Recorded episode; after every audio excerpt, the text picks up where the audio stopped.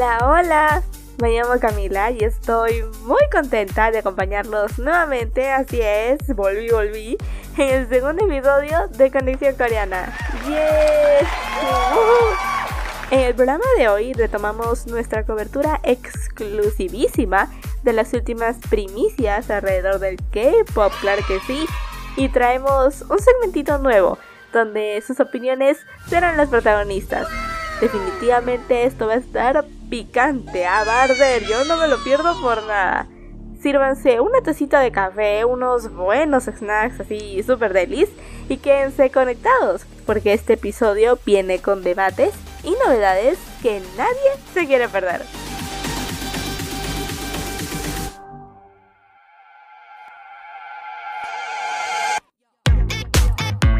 un idol juzgado por su pasado, otro baneado por su empresa.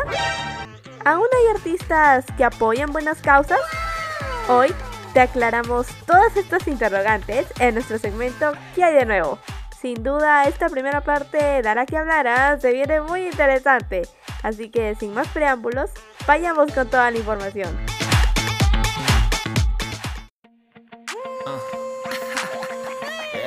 Vamos con la primera noticia que involucra al nuevo boy group que acaba de debutar la SM hace muy poquito la verdad, llamado Rise.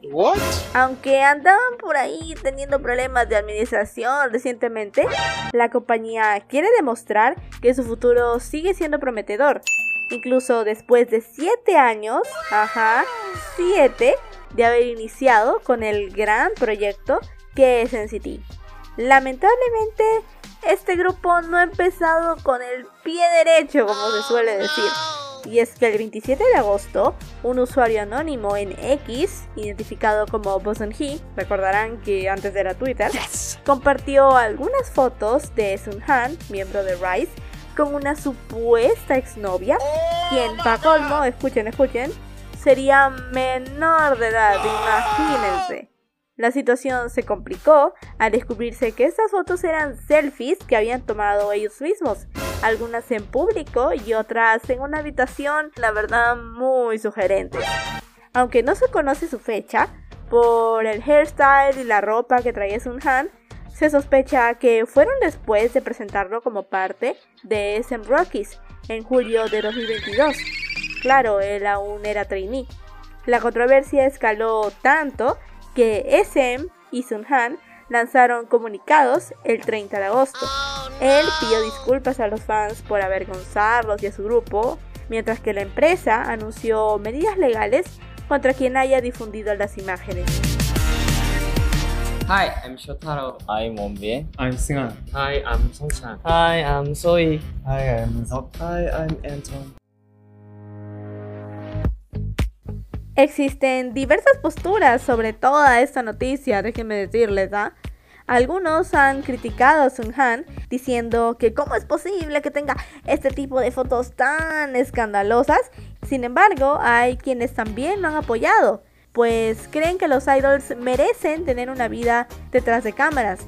Hoy en día es evidente que los fans han adquirido mucho poder sobre el entorno del K-pop las expectativas que tienen de los idols, muchas veces surrealistas, la verdad, hace que ellos pongan a sus seguidores y a su grupo por encima de sus propios deseos. Lo que se olvida con esto es que los artistas, como cualquier otra persona en el mundo, son humanos.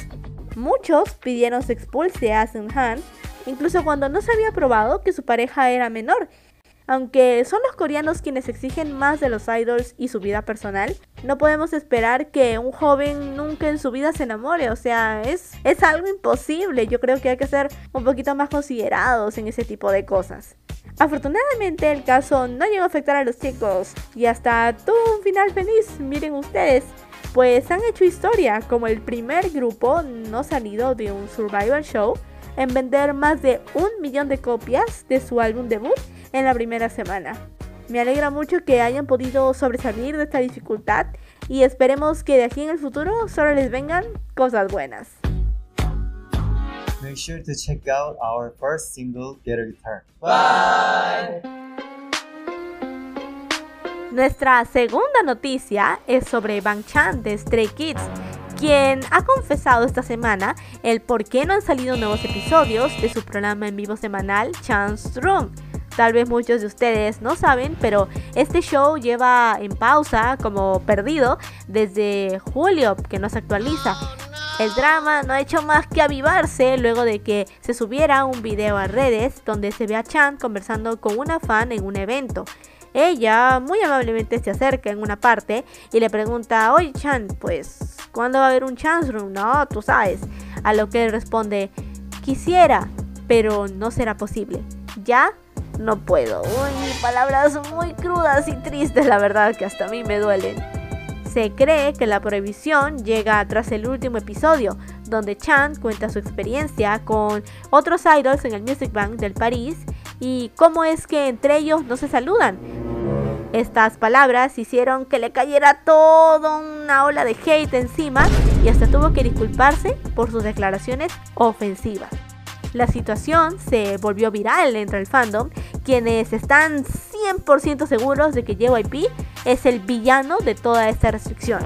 Como protesta, han hecho tendencia a los hashtags JYP Protect Stray Kids y Protect Bang Chan. De hecho, una fanbase china ha ido un poquito más allá y ha mandado dos camiones de protesta afuera de la empresa reclamando que el Chance Room regrese.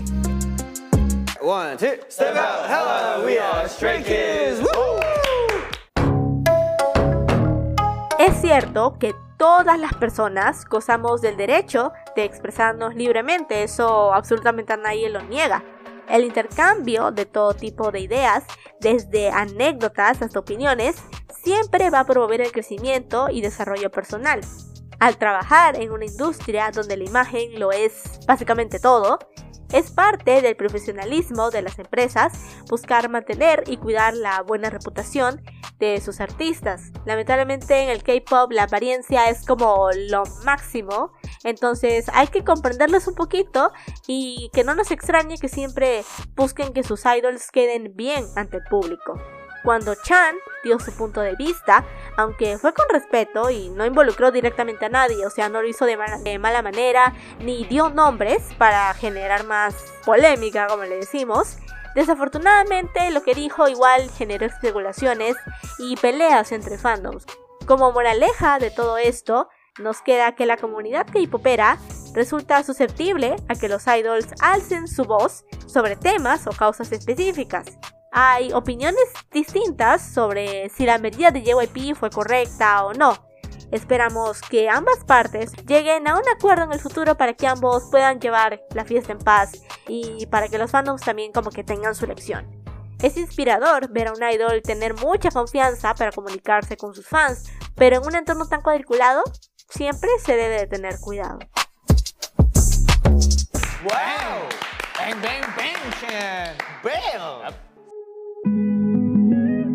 Ya para finalizar con el programa de hoy, quiero contarles una historia muy positiva, noble y que estoy segura va a devolver un poquito su fe en la humanidad como lo hizo conmigo.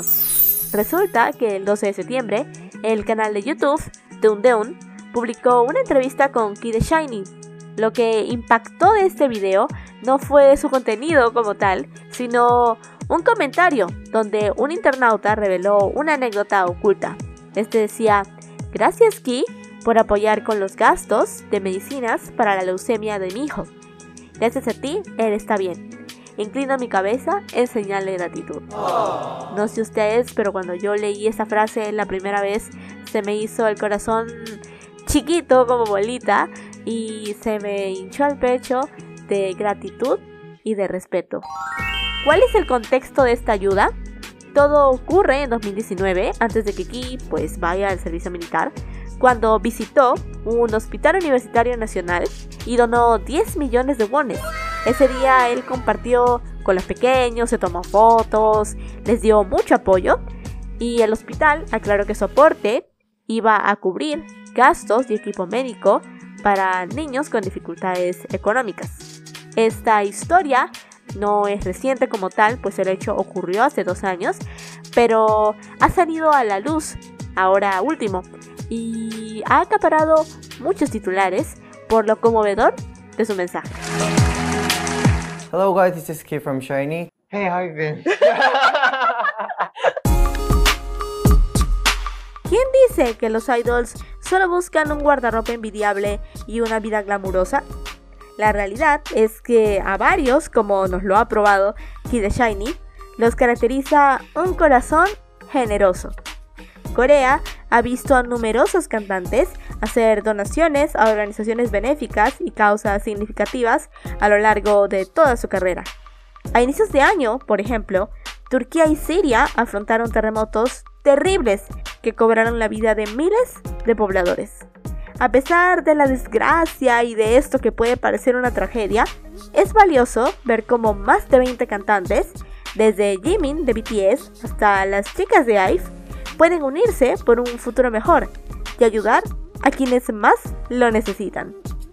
No interesa si es 1, 2 o 20 millones de bones, eso es lo de menos. Lo importante es usar el poder que te da el dinero o la fama como una fuerza para el bien. Agradezco mucho que aún existan idols tan nobles y de verdad espero que estas inspiradoras anécdotas sigan llegando. Thanks for your time. It was so good. Las noticias de esta semana han estado de infarto, con muchos sentimientos encontrados, la verdad. Pero ahora es momento de iniciar con nuestra zona libre y de que ustedes, sí, ustedes que nos estén escuchando, formen parte del programa. ¿Quieren ver cómo resulta?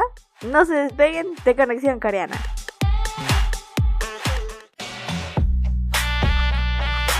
Bienvenidos a No Me Juzguen, un nuevo segmento donde discutiremos las opiniones más impopulares alrededor del K-pop.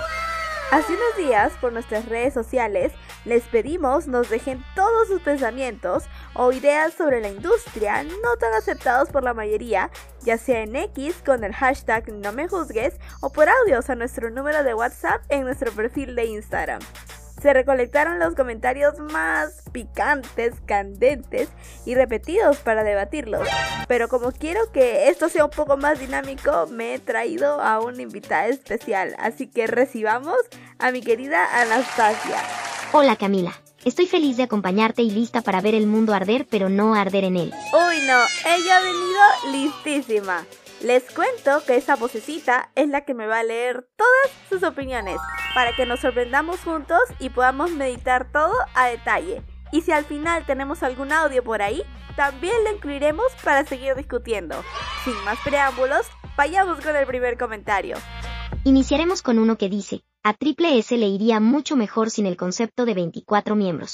Wow, empezamos fuerte parece, ¿ah? A ver, a mí me encanta la música de Triple S, pero también es cierto que no me da el nombre de todas las chicas. O sea, 24 personas y subunidades que paran rotando cada rato, sí creo que puede ser abrumador de conocer. Todas sus canciones me parecen increíbles. Creo que solo basta con escuchar un poquito de su último comeback, que lo tenemos aquí de fondo.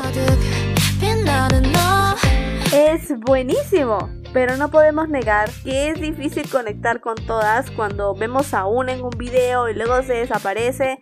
Mm, no es tan sencillo de esa forma.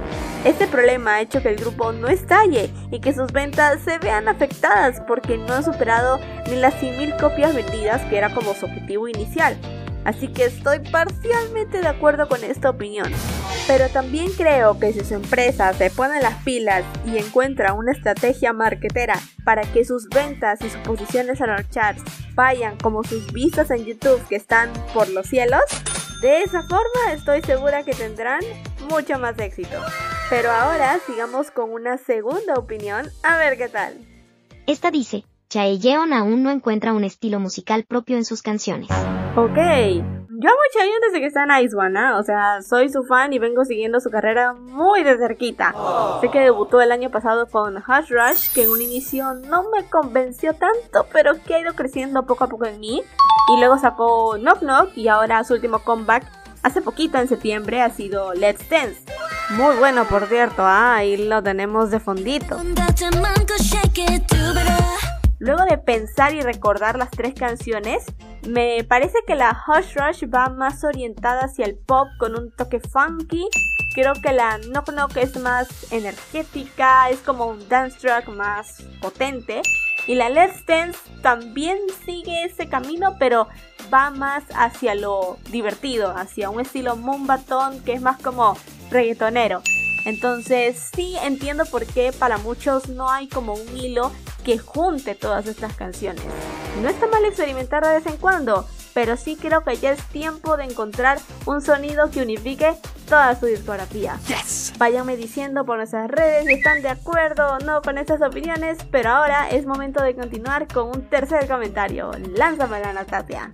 Los fans tienen derecho a sentirse incómodos con Wasa y sus presentaciones provocativas. Uy, nos vamos poniendo un poquito más serios. A ver, yo supongo que ese comentario viene por toda la polémica que generó el performance de Juaz en una universidad hace unas semanas donde hizo un gesto que para muchos fue un poquito indecente. Me imagino que este comentario viene por ello. A ver, todo este problema para mí va más allá de una simple acción. Yo creo que cualquier audiencia puede estar o no estar de acuerdo con algo que haga o no haga un artista. Todos tenemos derecho a sentir. Sin embargo, si vamos a expresar nuestras opiniones, no creo que esté justificado el humillar o degradar a alguien. Todo el cargamontón que le ha caído a Juasa por este gesto que hizo ha sido terrible. Imagínense que este lío ha llegado hasta ser investigado por la policía. O sea, yo sé que ellos cumplían con su protocolo y todo, pero a mí me ha parecido completamente innecesario tener que condenarla de esta forma. Todos sabemos que Juasa no es la típica idol. Su comportamiento siempre va más allá de los estándares de la industria. Con esto no quiero decir que no nos podamos sentir incómodos, pero si vamos a criticarla, siempre debe ser de forma constructiva, sin faltarle el respeto. Así que sí, estoy de acuerdo con esta opinión, pero no quería dejar de lado el tema de cómo se le ha tratado a Juasa y comentarlo para que tomemos conciencia. Espero que esta reflexión tan bonita que me ha salido del corazón, ¿ah? Nos permita seguir aprendiendo. Ahora vamos con una cuarta opinión. Me parece que los idols vocalistas son mejores que los bailarines. Este es un momento sensible para mí. Me he guardado mis pensamientos de este tema por demasiado tiempo. Yo soy fan de todo tipo de talento. Amo a bailarines y cantantes que me demuestren sus habilidades sólidas y si tienen el paquete completo, muchísimo mejor. Caigo rendidísima ante ellos. Lamentablemente, sí creo que se sobreestima las habilidades vocales de los que son subvocalistas o bailarines en un grupo, porque como cantan dos líneas establemente, ya se piensa que son los más dotados cuando gente a veces no es así. También creo que se subestima el trabajo de baile de los vocalistas principales. He visto muchos comentarios en redes donde se dice que los main vocalists no saben bailar, cuando eso es una gran falsedad. No digo tampoco que bailar sea pan comido, ah, no, no, no, tiene por supuesto su maña. Pero valgan verdades, las empresas priorizan movimientos complejos porque nos conformamos con trabajos vocales simples. Si todos nos diéramos el tiempo de apreciar el placer que genera oír a los vocalistas principales de nuestros grupos favoritos, créanme que el K-pop se elevaría al siguiente nivel. A la persona que haya escrito esta opinión, te mando un abrazo y espero que a partir de ahora tomen todos esta sugerencia y le den más amor a las voces principales. Ahora es momento ya de nuestra última opinión, la quinta. Se pasó rapidísimo el tiempo. ¿Sí? ¿Tenemos un audio? Vamos a ponerlo. Hola Camila, me encanta tu programa. Mi opinión impopular es que no entiendo el punto de comprar tantos álbumes. Me parece innecesario porque lo veo algo más accesorio que útil. Un saludo. Sinceramente, esa opinión no la vi venir, ¿ah? Pero déjenme divido mi punto de vista en tres cositas. Primero, coleccionar creo que es un hobby general.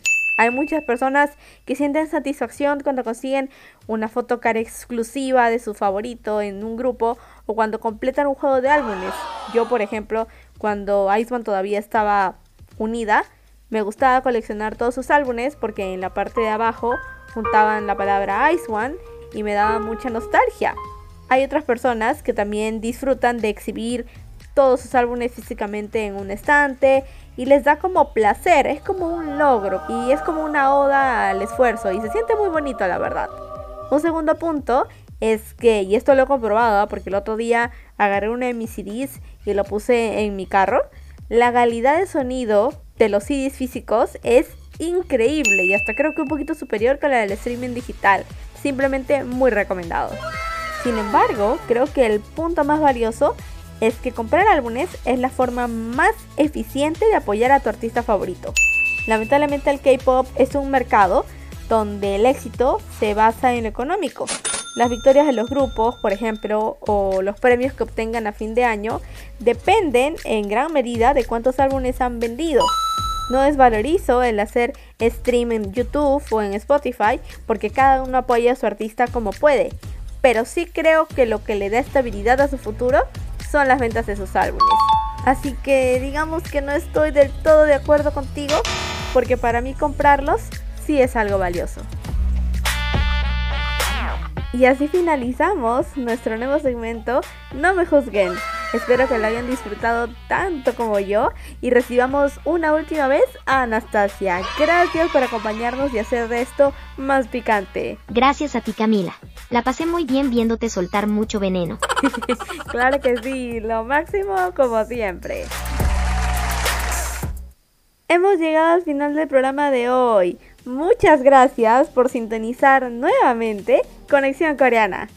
La próxima semana venimos recargadísimos con debates candentes y algunas sorpresillas exclusivas que anunciaremos por nuestras redes sociales. Vayan a seguirnos para integrarse a nuestra linda comunidad de seguidores y formar parte de cada programa. Nos encuentran como Conexión Coreana Podcast en Instagram y X. Espero se hayan divertido con este capítulo y nos encontramos el próximo viernes en nuestro tercer episodio. Bye bye.